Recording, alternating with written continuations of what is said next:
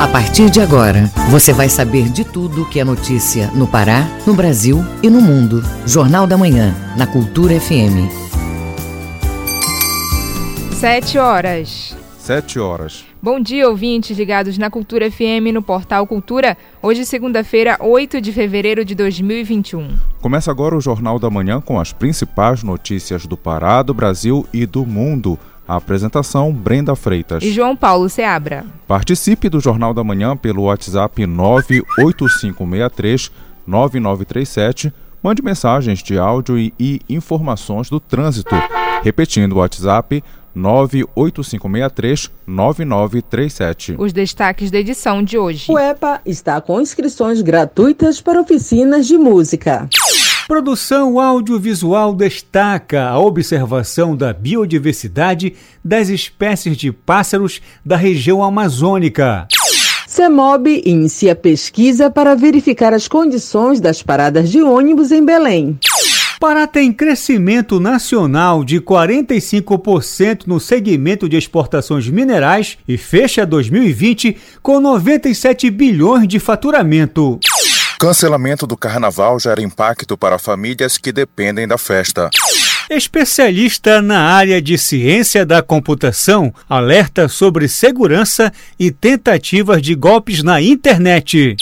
SESC abre inscrições gratuitas para a quarta edição do Prêmio Imagens Cotidianas de Incentivo às Artes Visuais. E tem também as notícias do esporte. Paysandu perde em pleno Mangueirão e dá adeus à Copa Verde. Clube do Remo vence nos pênaltis e está nas semifinais. E ainda nesta edição, o STF deve concluir julgamento sobre zerar impostos para armas de fogo ainda esta semana. Governo do Estado reforça o sistema público de saúde no Marajó para o combate à Covid-19. Prazo para pagamento do IPVA termina amanhã. Essas e outras notícias agora no Jornal da Manhã. 7 horas 3 minutos. 7 e 3. O Pará é notícia.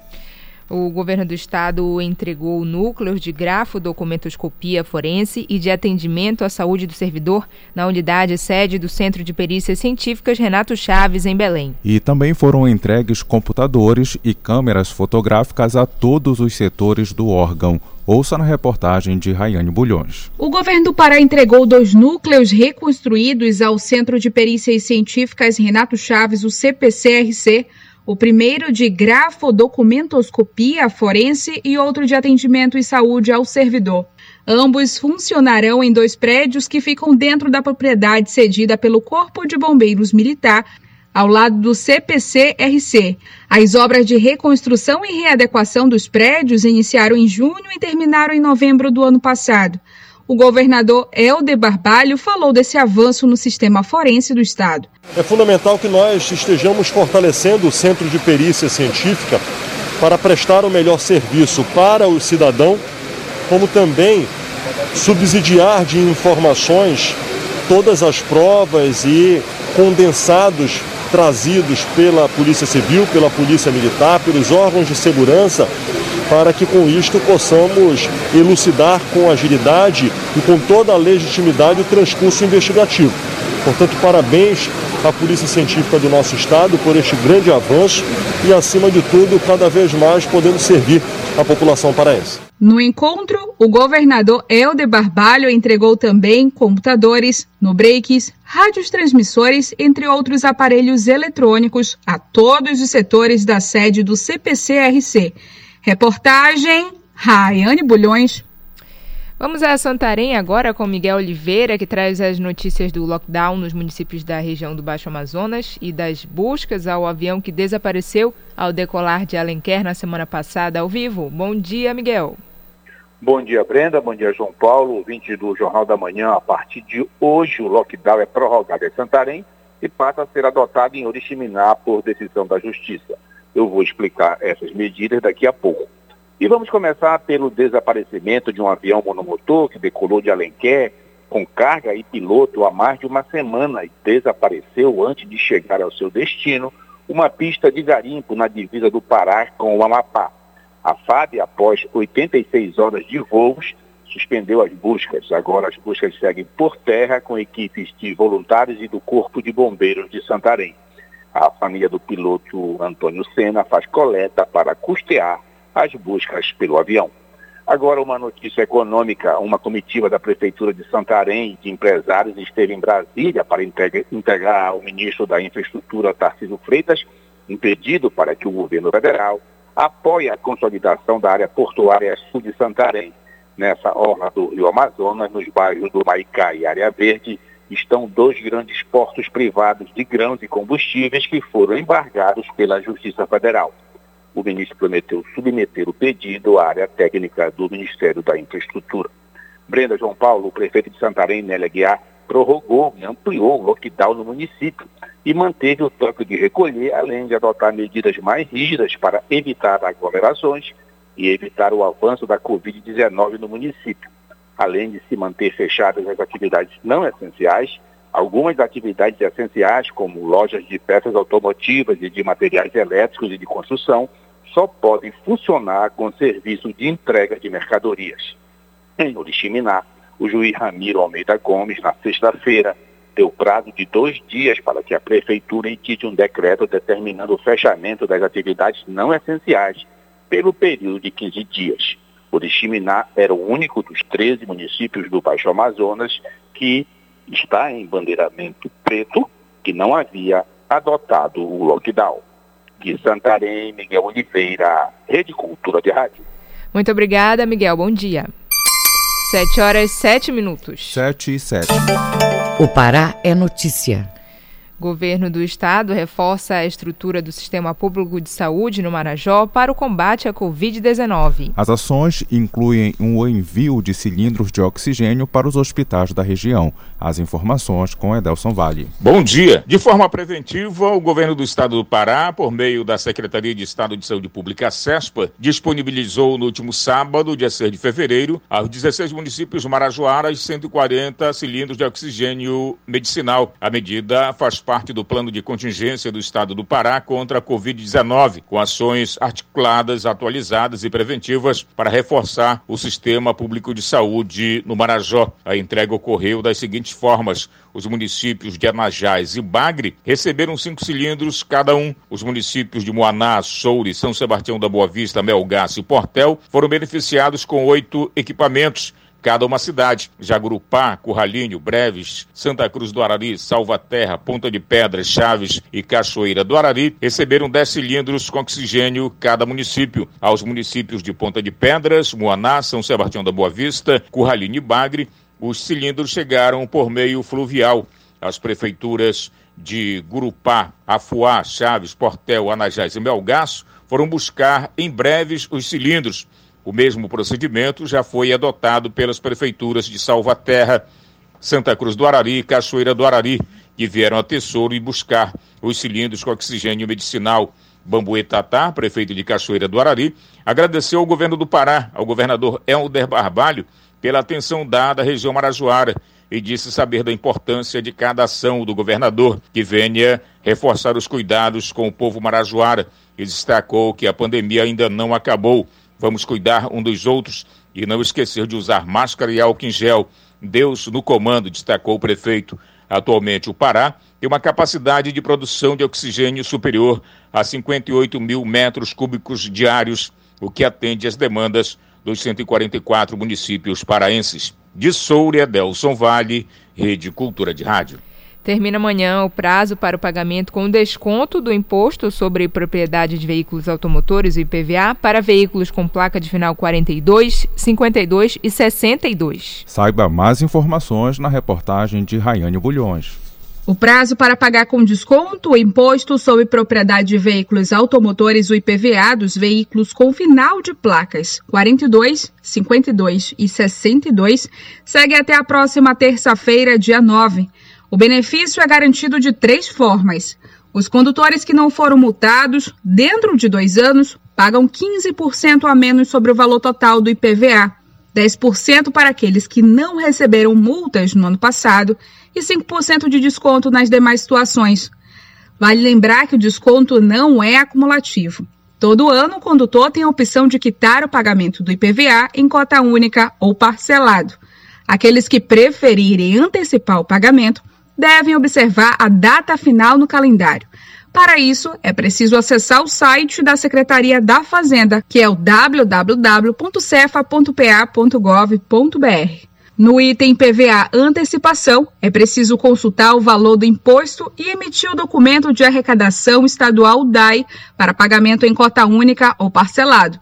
Após a emissão do boleto, o motorista pode realizar o pagamento via internet e em agências bancárias.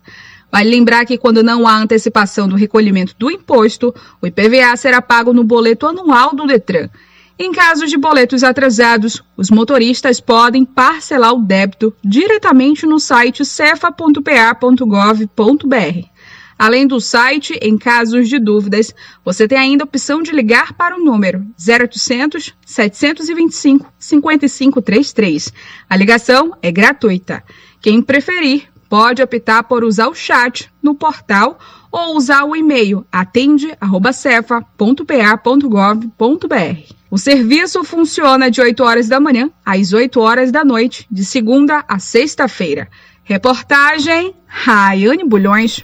Centro de Zoonoses de Parauapebas discute castração e cuidados com animais de rua. Esses e outros destaques você acompanha agora no Giro pelo Interior com João Paulo Seabra. A unidade da vigilância em zoonoses de Parauapebas, no sudeste paraense, vem discutindo com as organizações não governamentais que atuam no acolhimento e cuidados com animais de rua sobre o projeto de controle da população animal. O objetivo é esclarecer dúvidas sobre o processo de castração, assim como a identificação de doenças, como a leishmaniose, e falar sobre a estratégia para a realização da castração na unidade móvel veterinária, o Castramóvel. Também está sendo apresentado às organizações o projeto do Centro de Controle de Zoonoses e do plano de trabalho que será realizado no ano de 2021. Desde a chegada do veículo adaptado que visita os bairros para castração, já foram realizadas mais 171 operações. O Hospital Geral de Tailândia, no Nordeste Paraense, realizou nos últimos dois anos cerca de 2 mil mamografias. A unidade oferece várias especialidades médicas e exames, e para ter acesso à mamografia, as mulheres precisam ir primeiramente a uma unidade básica de saúde para consulta e de lá conforme necessidade, serão encaminhadas para fazer a mamografia ou direcionadas para a realização do exame. Entre as ações de educação em saúde promovidas pelo Grupo de Trabalho de Humanização, com apoio do Núcleo de Educação Permanente do hospital, estão a realização de palestras e distribuição de material educativo às usuárias, acompanhantes e colaboradoras, especialmente em datas comemorativas, como o Dia Nacional da Mamografia comemorado na semana passada. A Agência de Defesa Agropecuária do Pará, a Depará, confirmou um caso de raiva animal registrado no município de Vitória do Xingu, no sudoeste paraense. A propriedade já passou por controle sanitário. A Depará segue monitorando a propriedade que fica no quilômetro 27. O proprietário informou que havia mortes de bovinos e foi feita uma análise e ficou comprovado o caso de raiva em bovinos e suínos da propriedade. Segundo a gerência da Depará de Altamira, é falsa a notícia de que todos os rebanhos do município de Vitória do Xingu estariam com raiva e por isso o consumo de carne deveria ser evitado. João Paulo Seabra, Rede Cultura de Rádio. 7 horas 14 minutos. 7 14. O trânsito na cidade. Vamos agora ouvir o trânsito com o repórter Marcelo Alencar ao vivo. Bom dia, Marcelo. Bom dia, Brenda Freitas, João Paulo Seabra e todos os ouvintes do Jornal da Manhã. A gente começa falando sobre a movimentação pela BR-316, eh, do sentido do entroncamento até nas mediações do conjunto residencial Tucuruvi. Em ambos os sentidos, na BR, a movimentação vai seguindo tranquila. Agora, atenção, ouvintes, atenção, Brenda e João Paulo Seabra é, do trecho do viaduto do Coqueiro até o Instituto Evandro Chagas, é, no sentido de Marituba para Ananindeua, nesse trecho o trânsito está congestionado, inclusive há indicações é, de buracos pela via, já no sentido de Marituba para a para, para Ananindeua, é, na, na BR-316. Então, o motorista precisa redobrar a sua atenção. Vamos verificar a movimentação do trânsito pela Avenida Visconde de Souza Franco, próximo da Boa Ventura da Silva. O trânsito vai fluindo bem. Na João Paulo II, no sentido de Belém para Ananindeua, o trânsito flui bem, mas com moderações. E já no sentido da João Paulo II de Ananindeua para Belém, a gente já observa é, fila de congestionamento de veículos, principalmente na, na esquina ali que compreende a área de preservação ambiental é, do Utinga e também aqui na esquina da perimetral. Pela perimetral, o trânsito vai fluindo bem, mas com moderações. As pessoas que estão pegando a, a perimetral para se deslocar ou para Almirante Barroso ou para entrar também para João Paulo II, vai fluindo tranquilo. Augusto Montenegro, no sentido do entroncamento para o distrito de Coraci, flui bem. Já no sentido de Coraci para o entroncamento, a gente observa pequenas lentidões se formando ali na esquina do Tenoné, na esquina da Mário Covas e também ali próximo das mediações do Estádio Olímpico Mangueirão e também ali próximo do entroncamento. Celso Malcher no bairro da Terra Firme, vai fluindo tranquilo. É, Gentil Bittencourt com a Vila Coimbra não tem movimentação de, de veículos. A gente observa agora na Avenida Bernardo Saião, com José Bonifácio, dentro do bairro do Guamá, um trânsito é, seguindo tranquilo nas primeiras horas da manhã desta segunda-feira. A Avenida Doutor Freitas com a Avenida Rômulo Maiorana, o trânsito apresenta em ambos os sentidos uma situação também que vai fluindo bem. São essas informações da, da movimentação do trânsito da manhã de hoje. Marcelo Alencar, das ruas para o Jornal da Manhã, volta no comando Brenda Freitas e João Paulo Seabra. Muito obrigada, Marcelo. 7 horas 17 minutos. 7 e 17. Ouça a seguir no Jornal da Manhã. CEMOB faz pesquisa para verificar condições dos pontos de paradas de ônibus em Belém. Cultura FM é que você ouviu primeiro, a gente volta já. Estamos apresentando Jornal da Manhã.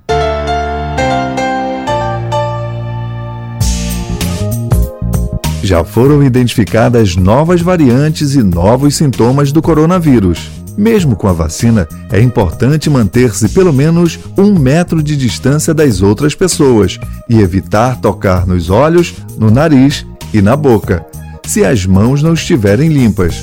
Proteja-se do coronavírus. Cuidar da sua saúde é proteger a todos. Cultura, rede de comunicação. De segunda a sexta, às duas da tarde, na Cultura FM, Coletânea. Produção e apresentação, Paulo Brasil.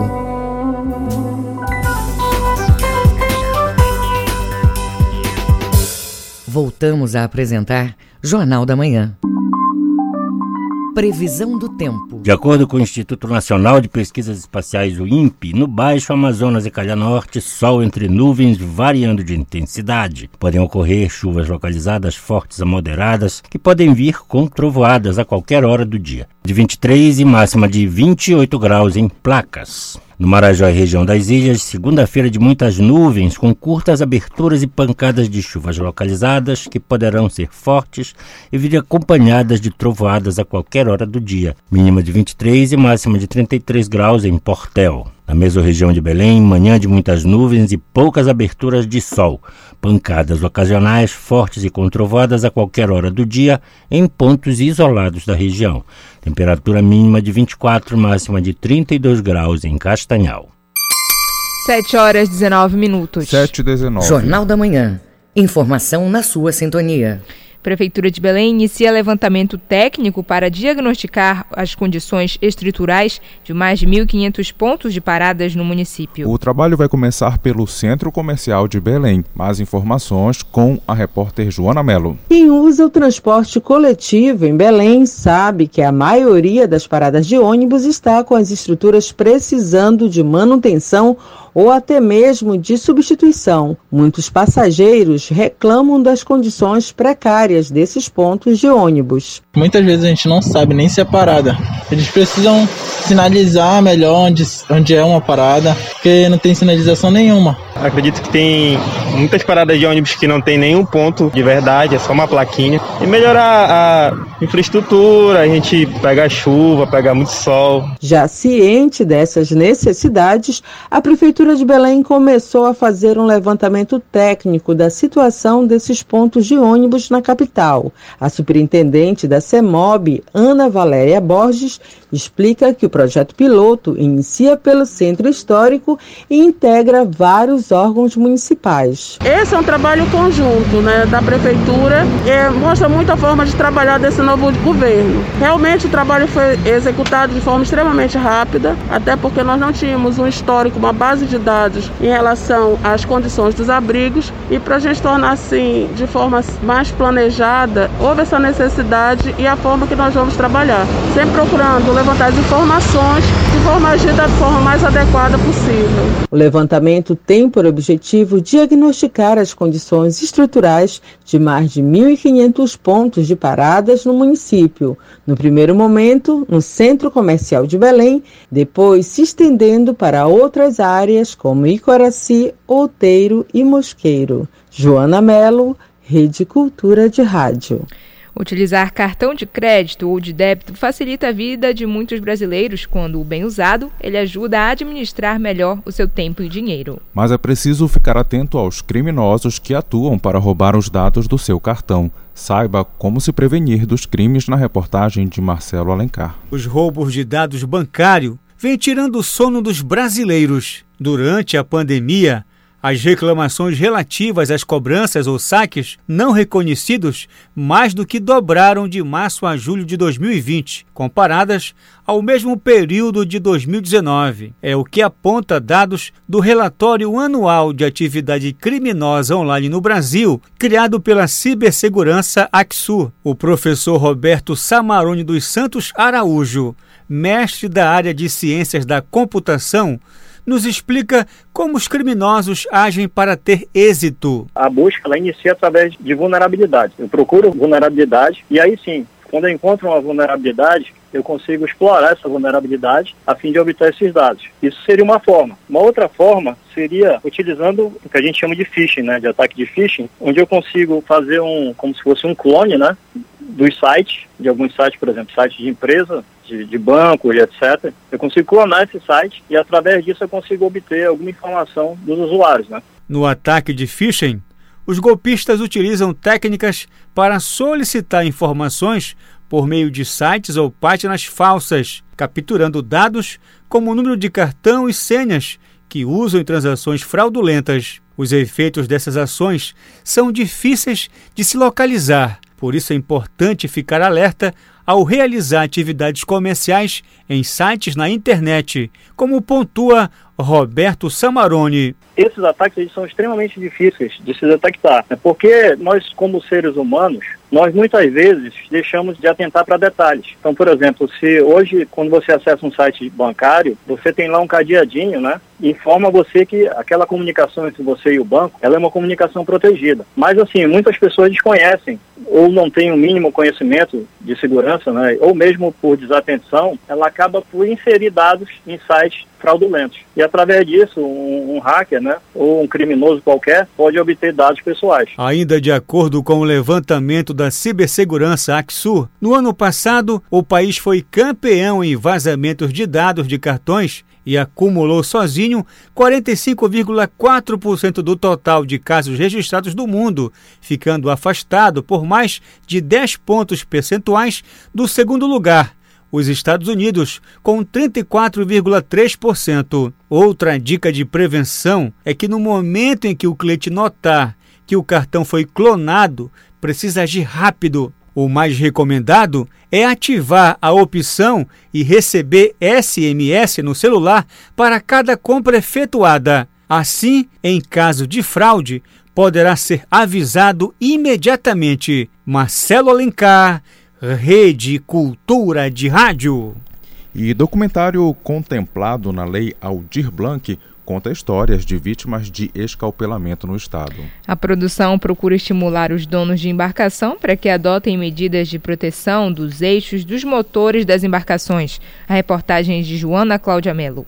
A dor de quem já sofreu um escalpelamento, acidente que arranca total ou parcialmente o couro cabeludo, muitas vezes não fica restrita ao sofrimento da própria vítima. E o trauma pode deixar sequelas para a vida toda, como conta Darcy Lima, que é presidente da Orvan, uma ONG que presta assistência a vítimas de acidente causado pelo eixo de motores descobertos de embarcações. As meninas elas ficam com bastante cicatrizes porque esse acidente ele arranca o couro cabeludo, né? Acaba arrancando sobrancelha e orelhas, né? E como todos sabem, não cresce mais sobrancelha, não, o cabelo não cresce e a orelha arranca e não tem como colocar. Então elas acabam ficando sequeladas, infelizmente. Tentar mostrar o trauma sofrido por essas vítimas é o que pretende a jornalista Ana Carla Lima, por meio do documentário Minha Vida por um Fio. Ela explica que a ideia do projeto surgiu a partir de uma pesquisa de doutorado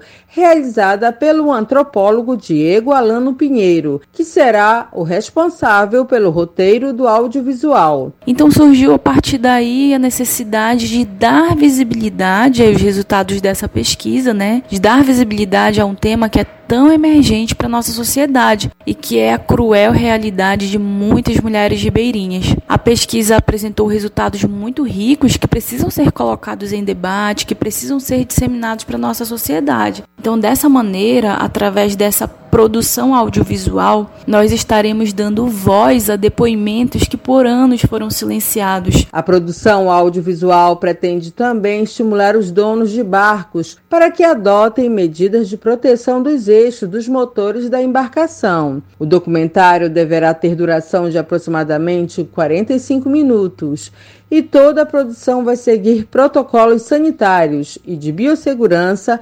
recomendados pelas autoridades de saúde. Joana Melo, Rede Cultura de Rádio.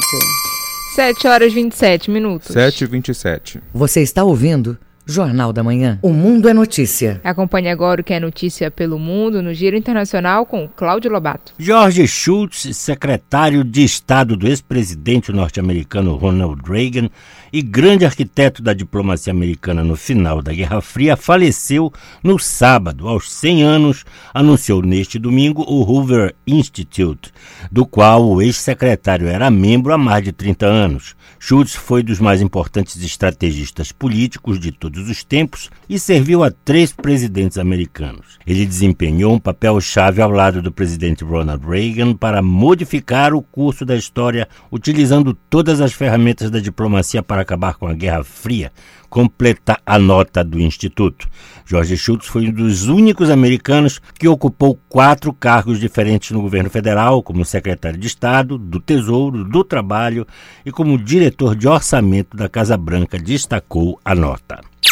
A vacina desenvolvida pela Universidade de Oxford e do grupo AstraZeneca fornece uma proteção limitada contra formas moderadas da doença Covid-19 provocada pela variante sul-africana sobre adultos jovens, de acordo com um estudo sul-africano divulgado neste domingo, mas que não considera os casos graves. Na sexta-feira, um porta-voz da AstraZeneca, citado pelo jornal Financial Times, destacou que um estudo com duas mil pessoas demonstrou que a vacina britânica tem eficácia limitada ante as formas leves da doença provocada pela variante sul-africana. Porém, o imunizante poderia ser eficaz contra formas graves da doença, mas ainda não há dados suficientes sobre o estudo que será publicado nesta semana para confirmar de maneira definitiva. O Haiti, a nação mais pobre do Ocidente, viveu um dia crítico. Houve um ultimato de setores da oposição, advogados, acadêmicos e igrejas para o presidente Jovenel Moise deixar o cargo, tendo em vista que seu mandato de cinco anos está perto do fim. Moise, por sua vez, que tomou posse em 2017, um ano depois do que se esperava por causa de irregularidades e protestos que levaram à repetição das eleições de 2015, garante que seu governo só terminará em 2022. A chegada do dia 7 de fevereiro, dia em que, segundo a Constituição, deve ocorrer a transferência do poder, foi precedida por uma onda de protestos e greves que culminaram na militarização das ruas de Porto Príncipe e outras cidades da nação caribenha. Cláudio Lobato, Rede Cultura de Rádio. 7 horas 30 minutos. 7h30. Ouça a seguir no Jornal da Manhã. Paysandu perde em pleno Mangueirão e dá adeus à Copa Verde. É daqui a pouco aqui na Cultura FM a gente volta já. Estamos apresentando Jornal da Manhã. ZYD 233, 93,7 MHz. Rádio Cultura FM, uma emissora da Rede Cultura de Comunicação. Fundação Paraense de Rádio Difusão, Rua dos Pariquis, 3318. Base operacional, Avenida Almirante Barroso, 735, Belém, Pará, Amazônia, Brasil. Voltamos a apresentar Jornal da Manhã. Tábuas de marés. De acordo com o Instituto Nacional de Pesquisas Espaciais, o INPE, em Salinas, Marudá e Algodual, a maré está vazando e atinge seu nível mínimo às 11h10 da manhã. A maré alta ocorre às 5 h 05 da tarde. Na ilha de Mosqueiro, a maré está enchendo e atinge a preamar às 8h25 da manhã. A maré baixa vai ocorrer às 15 para as 4 da tarde. No porto de Belém, a maré está enchendo e atinge seu nível máximo às 5 para as 10 da manhã. A maré baixa vai acontecer às 3 e 5 da tarde. No porto de Vila do Conde, em Barcarena, a maré está enchendo e atinge seu nível mais alto às 20 para as 10 da manhã. A maré alta acontece às 4 e 5 da tarde. No Trapiche de Breves, na ilha de Marajó, a maré está vazando e estará na baixa mar às 20 para as 11 da manhã maré alta, às 15 para as 4 da tarde. 7 horas 32 minutos. 7h32. Jornal da Manhã. Você é o primeiro a saber. Esporte. Chegou a hora do esporte no Jornal da Manhã e você confere que Paysandu perde em pleno Mangueirão e dá adeus à Copa Verde. E o Clube do Remo vence nos pênaltis e está nas semifinais. As informações com Alexandre Santos. Copa Verde, quartas de final, jogos da volta. O Paysandu que precisava vencer porque empatou o jogo de ida em 1 a 1, perdeu ontem à tarde no Mangueirão para o Manaus de dois tentos a um. O Manaus saiu na frente, fez 1 a 0 com gol contra do jovem Flávio aos 38 do primeiro tempo. Na etapa final, o time amazonense aumentava para 2 a 0 com Gabriel aos 13 minutos. O gol de honra do Paysandu aconteceu aos 23 com o jogador Marlon. Após o jogo, o técnico Ailton Costa falou sobre o futuro desses jogadores que saíram recentemente da base. O outro objetivo da gente era valorizar a base. Né? E isso daí aconteceu. Bons jogadores aproveitaram essa, essa oportunidade né? e com certeza a diretoria vendo, acompanhando esses jogos aí, vai dar oportunidade para esses garotos que merecem. Temos jogadores aí com, com qualidade de, de compor o elenco profissional.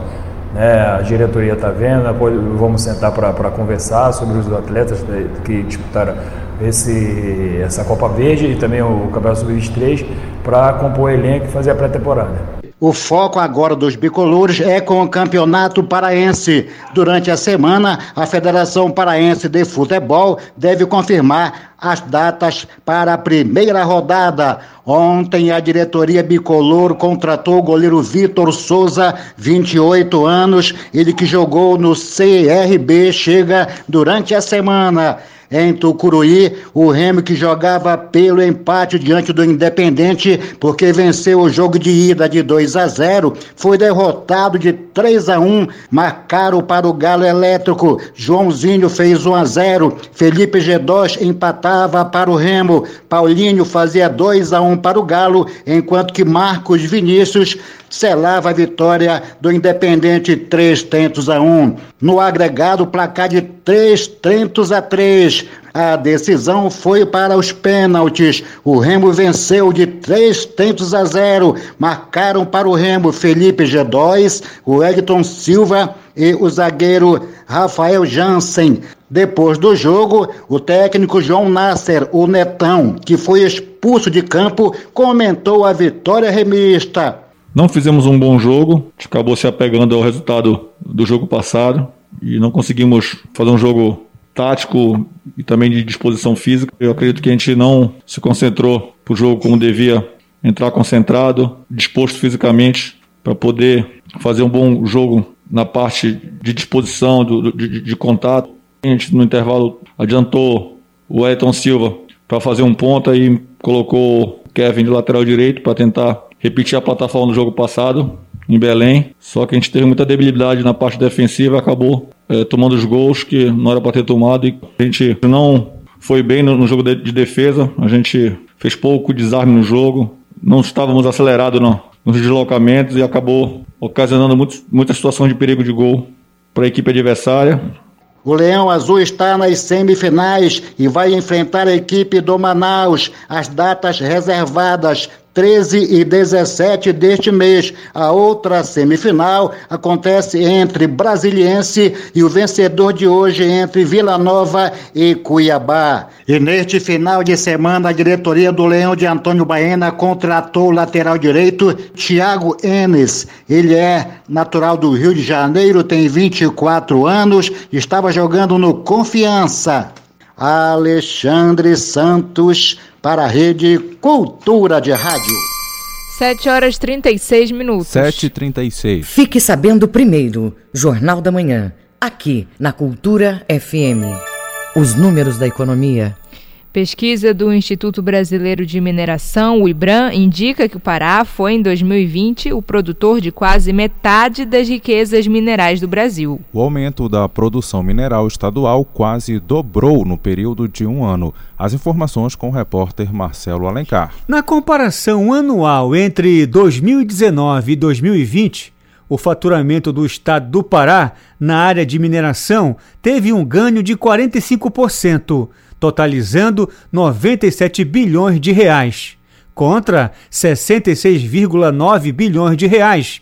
O crescimento foi substancial e representou quase 50% do faturamento do Brasil, como explica o presidente do Instituto Brasileiro de Mineração, IBRAM, Flávio Penido. Realmente é muito importante, sem dúvida, para o estado do Pará e o estado do Pará muito importante para o setor mineral brasileiro. Cada vez mais desponta como um grande produtor e um grande exportador. A pesquisa de participação entre os estados em relação ao faturamento nacional em 2020 mostra que o Pará ficou em primeiro lugar com 46% em sua fatia, seguido por Minas Gerais, Goiás, Bahia, Mato Grosso e São Paulo. Além da exportação, o setor da indústria de mineração nacional e regional gera empregos e contribui com governos, sociedade e comunidades para minimizar impactos da pandemia.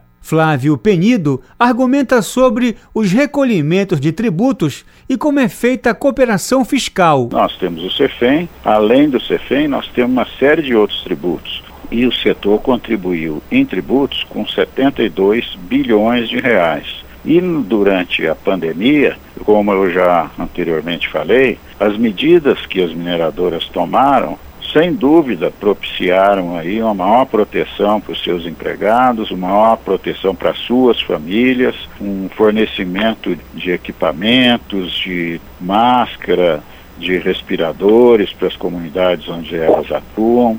Sem dúvida, isso também foi muito importante na preservação de vidas e na preservação do relacionamento com as comunidades.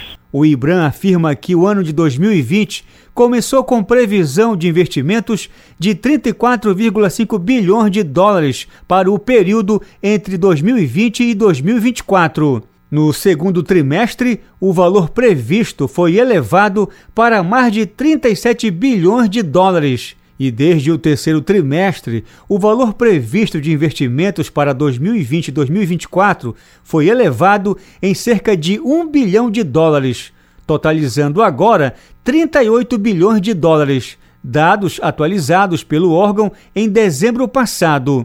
Marcelo Alencar, Rede Cultura de Rádio. O cancelamento do carnaval em Belém, em função da pandemia do novo coronavírus, deve ter impacto negativo na renda dos belenenses este ano. Ouça na reportagem de João Paulo Seabra. Ainda está em vigor o bandeiramento laranja em todo o estado, que inicialmente deve durar 15 dias. Entre as medidas, o grande destaque das restrições foi o cancelamento do carnaval, que é o primeiro grande movimentador da economia no estado. O presidente da escola de samba Quem São Eles, Glaucio Sapucaí, comenta o impacto para as famílias que trabalham na festa. Eu enxergo um monte de família que vive uma parte do ano dessa receita do carnaval. Ele não vive somente dessa receita do carnaval, mas essa receita do carnaval, nessa época de carnaval, é uma receita que anualmente entra na contabilidade da família. Sem contar que aí a gente vai para o comércio, que vende. O comércio, ele tem alguns picos de consumo durante o ano. Em Belém do Pará, por exemplo, você começa com o carnaval. As famílias que trabalham no carnaval geralmente são as mesmas que produzem a festa de São João, que também foi cancelado no ano passado. Por causa disso, a dificuldade já vem se estendendo, como afirma o presidente da escola Boli Boli, Erivelto Martins, o Vetinho, que também comenta como recebeu a notícia do cancelamento é com muita tristeza, principalmente porque essa pandemia ela pegou no mundo inteiro, claro, né? mas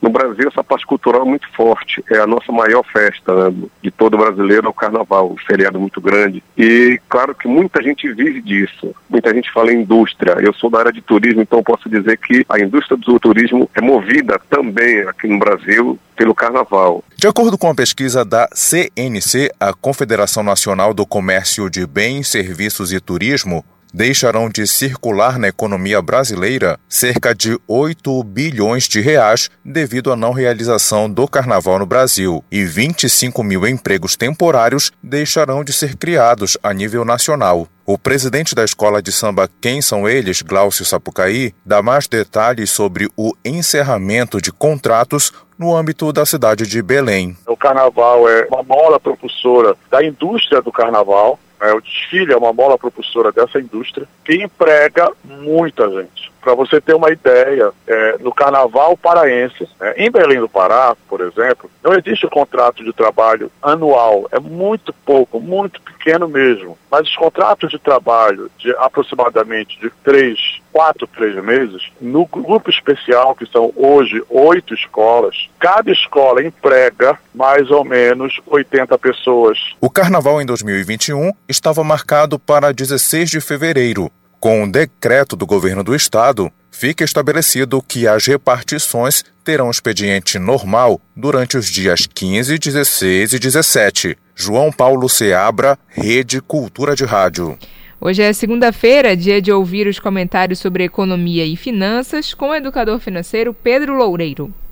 Bom dia. Passadas as eleições para as mesas diretoras do Senado e Câmara Federal, Paulo Guedes e Bolsonaro voltaram a falar em aprovar as reformas. Toda a base governista repete a mesma coisa como se fosse um mantra. Mas eu pergunto: quais reformas? Nem eles sabem dizer. Por exemplo, falam de reforma tributária, mas não explicam exatamente como ela será, até mesmo por haver mais de uma tramitando no Congresso Nacional.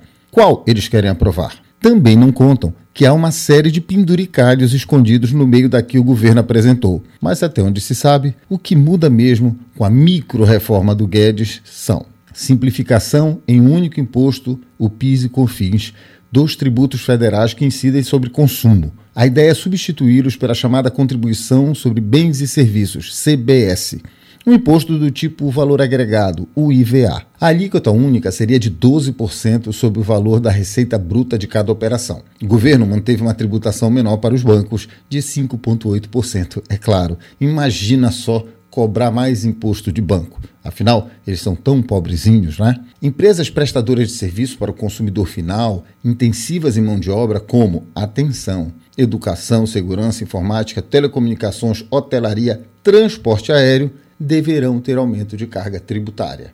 Caso a proposta seja aprovada como está, provavelmente deverá haver aumento do preço dos serviços como mensalidade escolar, consultas médicas, planos de saúde. Nosso incipiente turismo levará mais uma paulada.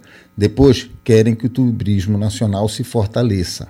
A segunda fase da reforma incluirá o tributo estadual ICMS, tributo sobre dividendos, o imposto sobre produtos industrializados, IPI, e mudanças no imposto de renda, que por sinal o Guedes já disse que é contra que se abata despesas com saúde e educação no imposto de renda. Atenção. Guedes também sinalizou que apoia a criação de um imposto sobre pagamentos eletrônicos e vendas pela internet, que vem sendo comparado à extinta CPMF. Sim, ele ainda não tirou isso da cabeça. Tem mais coisa nesse angu de caroço, mas vou finalizar com uma que é das piores: tributação de livros que serão tributados pela CBS em 12%. Sim, livros equiparados a roupas de grife, perfumes e outros supérfluos. Segundo o ministro Paulo Guedes, livro é coisa de rico. Sem comentários. Vejam bem, se de um lado o governo tenta desmontar o ensino público, por outro encarecerá o ensino privado, além de elevar, como eu disse antes, o preço final dos livros. Mas no mesmo discurso, falam em fortalecer a nossa indústria e economia. A conta não fecha. Se conseguir inferir de morte o ensino, a cultura e a pesquisa científica, deveremos nos despedir mais uma vez das nossas chances de sermos protagonistas no mundo nesta crescente quarta revolução industrial. Quem estiver interessado nesse último ponto, envie mensagem para contato@pedroloureiro.adm.br que eu passarei algumas sugestões de podcast e livros muito interessantes. Eu sou Pedro Loureiro, além de leitor, professor de Administração e Gestão Pública para o Jornal da Manhã. 7 horas 46 minutos. 7h46. Ouça a seguir no Jornal da Manhã. STF deve concluir julgamento sobre zerar impostos para armas de fogo ainda esta semana. Cultura FM aqui você ouve primeiro, a gente volta já. Estamos apresentando Jornal da Manhã.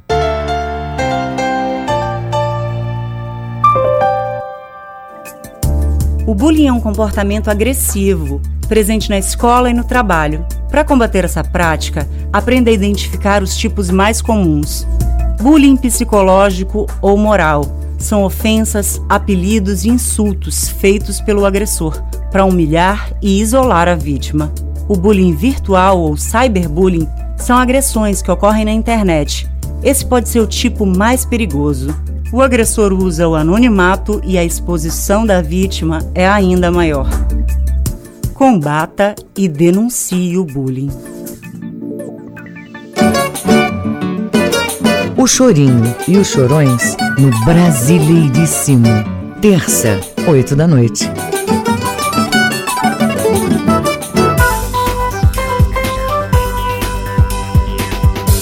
Voltamos a apresentar Jornal da Manhã. Previsão do tempo. De acordo com o Instituto Nacional de Pesquisas Espaciais, o INPE, no nordeste do Pará, segunda-feira com poucas aberturas de sol entre muitas nuvens durante todo o período. Podem ocorrer pancadas localizadas fortes e com trovoadas a qualquer hora do dia, mínima de 23 e máxima de 33 graus em Cachoeira do Piriá. No sudoeste do estado, dia de sol entre nuvens variando de intensidade. Pode chover forte com trovoadas a qualquer hora do dia em pontos isolados da região. Temperatura mínima de 21 e máxima de 31 graus em Medicilândia. No sudeste do estado, segunda-feira com muitas nuvens e curtos períodos de sol. Pancadas de chuvas fortes e com trovoadas a qualquer hora do dia em pontos isolados da região. Mínima de 26 e máxima de 34 graus em Parauapebas. 7 horas 48 minutos. 7h48. Jornal da Manhã. Você é o primeiro a saber. Política. Supremo Tribunal Federal deve concluir ainda esta semana o julgamento sobre resolução do governo federal que isenta impostos para a importação de revólveres e pistolas. A medida foi editada em dezembro do ano passado, mas foi suspensa pelo tribunal. Ouça na reportagem de Yuri Hudson, da agência Rádio Web. O Supremo Tribunal Federal deve concluir nesta semana o julgamento sobre a resolução do governo Jair Bolsonaro, que busca zerar a alíquota sobre importação de revólveres e pistolas. A medida foi publicada em dezembro do ano passado. No entanto, foi suspensa por uma liminar do ministro Edson Fachin, atendendo uma ação movida pelo PSB. Segundo o ministro, a medida anunciada pelo governo tem o potencial de contradizer o direito à vida e o direito à segurança. A líder do PCdoB, Perpétua Almeida, é contrária à medida e acredita que o foco do governo deveria ser outro. É preciso ter prioridades para a população brasileira. O povo precisa ter condições de comprar a carne, o arroz, o feijão, a gasolina e poder pagar sua conta de energia. Já o deputado Eduardo Bolsonaro, do PSL, diz que a medida acaba com o monopólio que há no país e amplia o leque de possibilidades para quem deseja adquirir uma arma legalmente.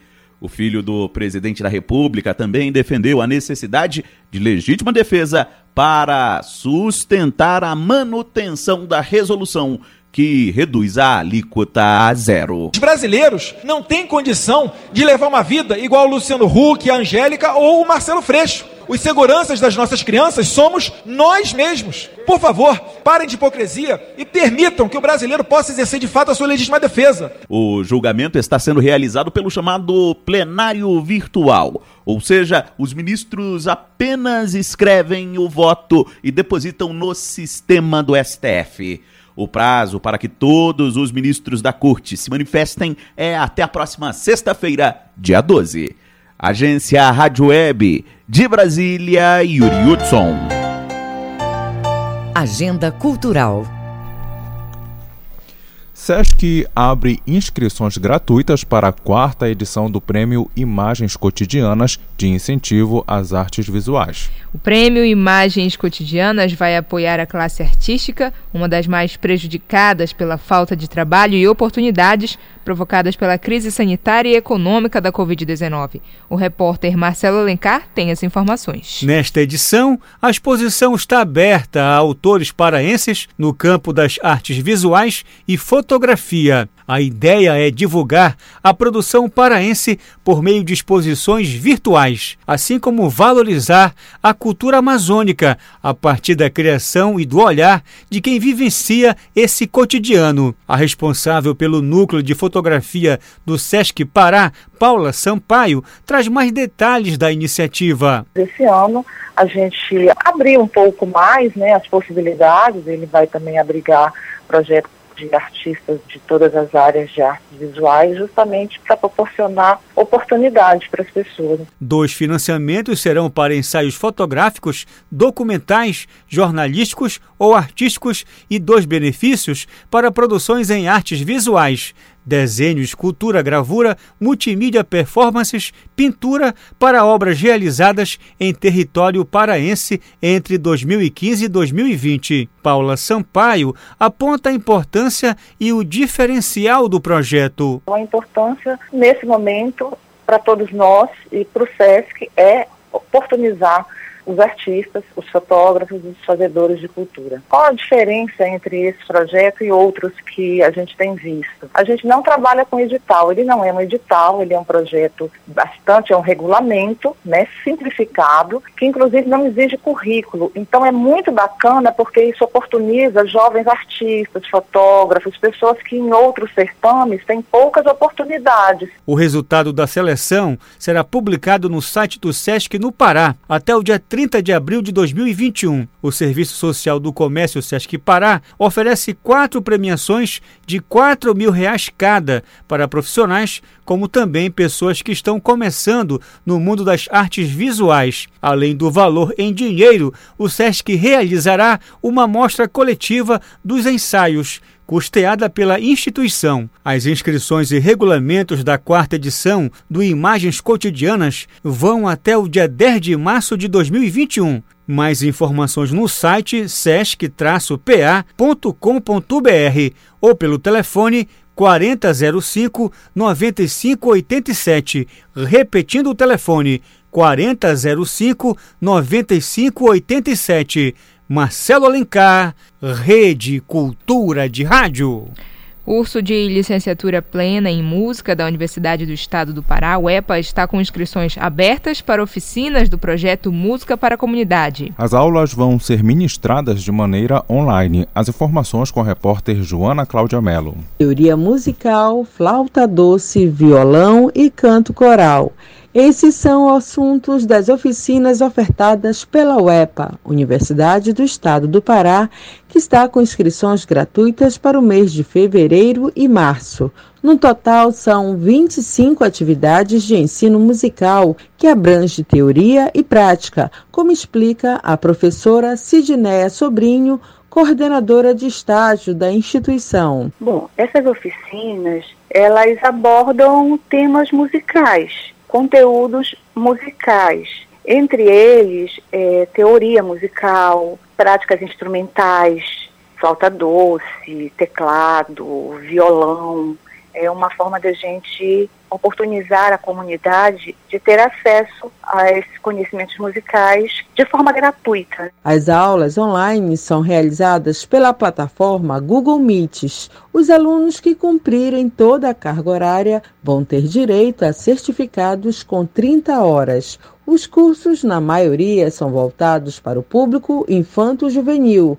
Caio Toledo é aluno de música e fala da importância de ministrar aulas pelo projeto Música na Comunidade da UEPA. Ajuda primeiramente no nosso trabalho de estágio, né? ajuda a desenvolver nossos métodos, é, tudo que a gente teve a oportunidade de estudar na parte teórica, a gente vai poder aplicar para a comunidade. E, por outro lado, a gente está trabalhando em prol da comunidade, né? Como são cursos gratuitos, a gente tem a oportunidade de receber é, as pessoas que têm interesse em aprender música de maneira geral. E é muito importante que a gente possa não só aprender, mas como levar aquilo que a gente aprendeu para as pessoas. Para garantir uma vaga é necessário seguir alguns requisitos. O participante pode entrar em contato via aplicativo com os próprios responsáveis das oficinas, como orienta a professora Sidnéia Sobrinho. Essas oficinas elas estão no site da UEPA e lá está dizendo todos os, os contatos de cada oficina dessa, tem um contato para você entrar pelo WhatsApp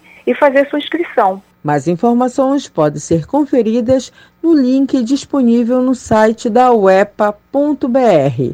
Joana Melo, Rede Cultura de Rádio.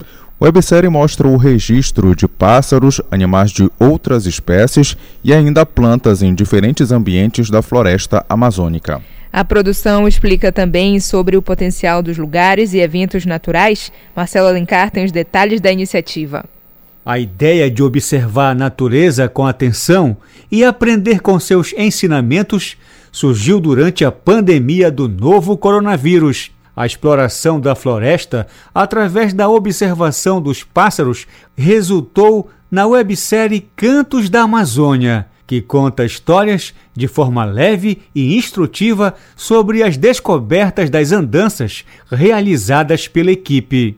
O fotógrafo Marcos Amém, que participou do trabalho de interação, traz mais detalhes da rica experiência sobre o documentário. A gente tem tanta coisa para falar sobre a Amazônia, a gente tem tanta história é, de cada bicho, de cada relação entre os animais, de cada planta. Então é tanta coisa para a gente falar sobre a Amazônia que foi um exercício duro, assim, a gente selecionar o que, que não ia entrar no, no campo da Amazônia, né? Porque a gente passou bastante tempo registrando essas imagens, então a gente usou não só imagens que a gente registrou durante a pandemia, mas que a gente já vinha registrando antes, alguns trabalhos que a gente fazia fazia meio voluntariamente de simplesmente ir para campo e, e registrar clipes de animais. A filmagem foi feita principalmente em Manaus e seus arredores. As gravações começaram a ser exibidas na última quarta-feira, dia 3, na plataforma do YouTube. Os cinco primeiros episódios foram concluídos a partir dos recursos da Lei Aldir Blanc, através do edital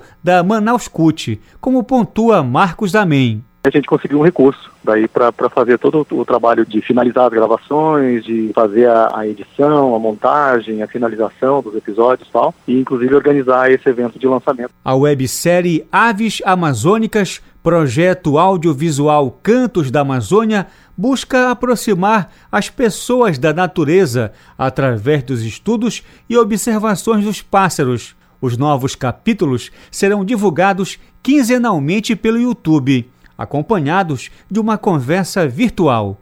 Marcelo Alencar, Rede Cultura de Rádio. 7 horas e 59 minutos. 7h59. Termina aqui o Jornal da Manhã desta segunda-feira, 8 de fevereiro de 2021. Apresentação João Paulo Seabra. E Brenda Freitas. Se você quiser ouvir essa ou outras edições do Jornal da Manhã, acesse a conta do Jornalismo Cultura no cashbox.fm. Outras notícias você confere a qualquer momento na nossa programação. Acompanhe agora o Conexão Cultura. Uma excelente segunda-feira para você e até amanhã. O Jornal da Manhã é uma realização da Central Cultura de Jornalismo.